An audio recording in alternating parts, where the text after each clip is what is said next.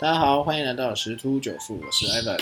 哦，今天这个大盘也是相对算强势的，不过中间中场有做一个拉回的一个动作。哦，毕竟已经达到一个差不多已经是这个反弹的一个高点，也接近了前波一个啊密集套牢的一个高端位区域哈。好，那我们先来看一下一些新闻跟这个全球一些状况。哦，这个目前最近啊，这个金价。啊，是有这个不错的表现，那当然是因为这个经济环境的一些就是通膨啊，好这些议题所产生的，好，所以推升它继续往上涨。那油价部分是因为欧美各各地啊，哈，好像开始陆陆续续开始有这个解封的一个措施啊，好，这个这个想法，所以这个油价就上冲了，已经飙破七十啊，不过现在开始在做一些震荡。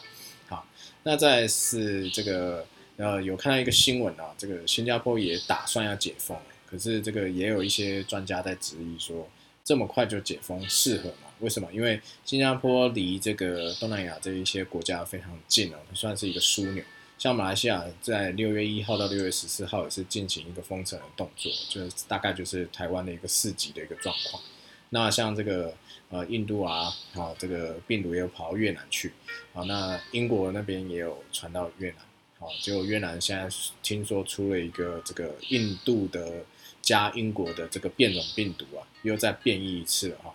啊而且听说这个传染力非常强，啊目前都是靠这些唾沫呃才有机会传染，啊那那现在则是可能透过空气就可以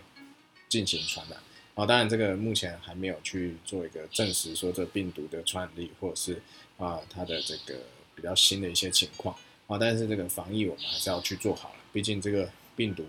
呃，虽然现在已经有疫苗出来了，可是呢毕竟是至少半年前以上的啊这个病毒去研发出来一个结果啊。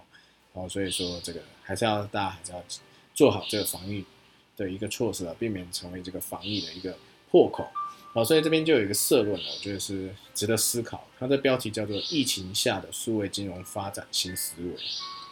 然后这边里头大概讲一下哈，一些重点是，他说疫情肆虐，距离恢复到以往的生活，哦，看起来是越来越远。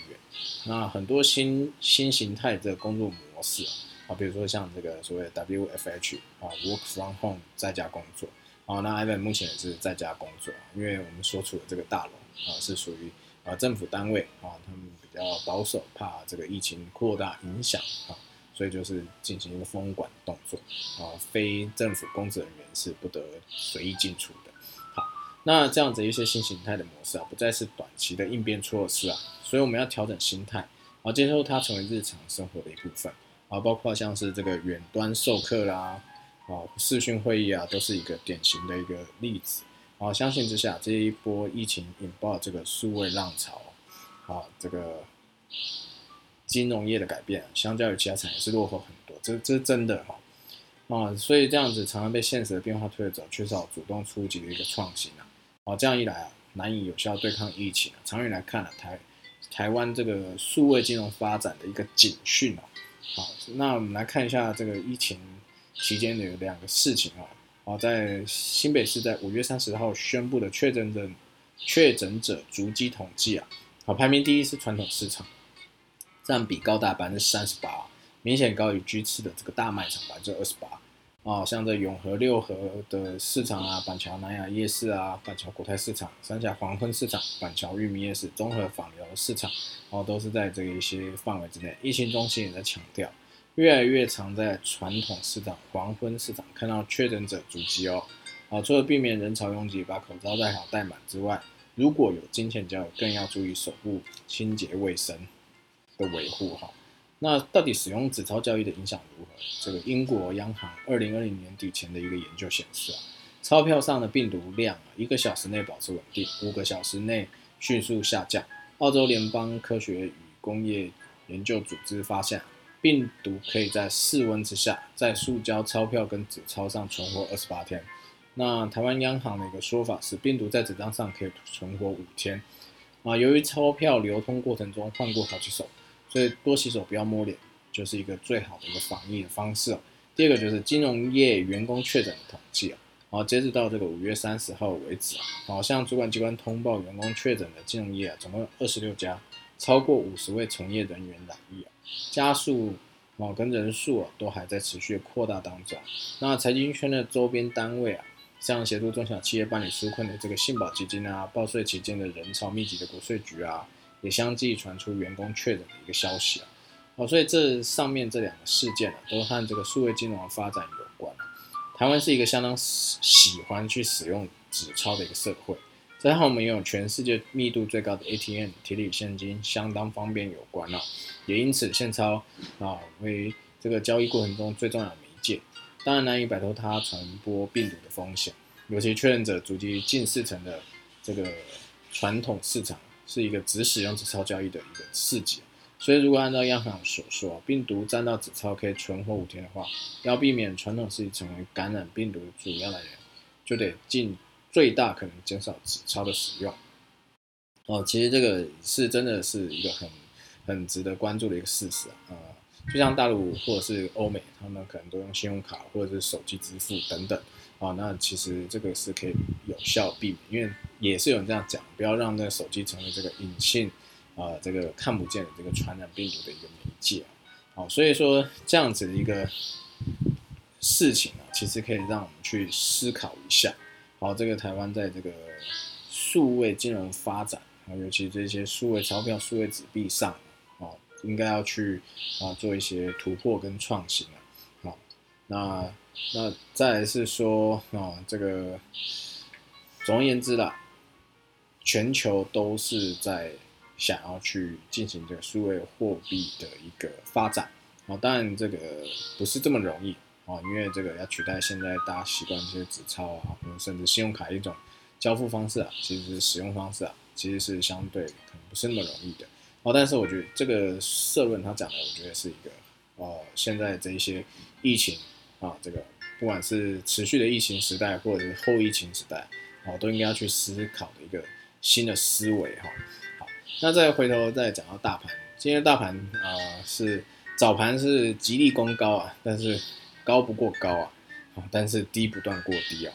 啊，这个所以造成它在盘中的时候忽然下杀。那目前来看啊，电子的主流哦，啊，还是没有回到这个成为一个主要的一个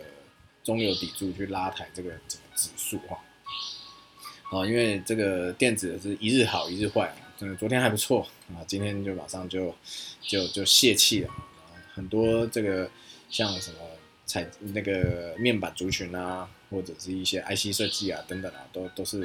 啊不是那么的 OK 啊。那回来船产的部分的话，还是相对来的强势一点啊，航运还是来的强势一点啊，像玻璃这一块也是相对强势，造纸啊这些都是。最近是相当强势的一些股票啊，这个所以其实还可以，呃，看起来啊还可以再关注一下。钢铁也还 OK 哦，但是因为有些钢铁像中红是已经涨多了啊，所以今天是表现没有相对那么好，而且它现在是属于处置股票啊，所以这个走势啊啊可能会稍微受到一个压力啊，就是有人戏称是把它关起来哈。好，那近期啊这个目前主流可能还是会偏向。船产这边的钢铁航运为主，好，那如果有在做交易的，好，可以在还是持续的去观察一下钢铁航运这一块。那如果大盘基本上啊，Evan 这边看法是要继续在往上攻攻破，啊之前的这一些一个所谓的颈线，哦，这个站站稳这个前波的一些高点哦，甚至挑战这一七七零九这个最高点，可能是有点难度哈。好，这也是有点难度。那今天的。量是有增加，没有错。可今天算收一个阴十字，哦，那这个还是要慎防一下啊，因为目前看起来，呃，国内疫情似乎还没有完全缓和，因为今天的这个确诊人数又增加了，好，那就代表说这个疫情还是没有办法被有效控制，那呃，这个经济环境呢，还是会去受到一些影响，啊，所以说这个看起来啊，理论上啊。应该要再回撤，哦，去做第二只脚，哦，当然不会再跌到一万五千多，可能，但是跌回到一万六千多，哦，这是蛮基本的。那或者是说跌到这个半年线的部分是一五九一五，好，目前这个以日 K 来看的话是一五九一五，可能嗯会回撤大概万六这个关卡。哦，那这样，而且如果做这个回撤动作的话，对于后续啊 W 底，然后再做一个呃这些消化，好，以时间换取空间了，这样子，呃，想必有万八甚至到万九两万都是有机会。当然，这还是要看整体的一个国际的一个情况而言。好，那当然航运啊也是一直逐渐还是在畅旺。为什么？因为这个疫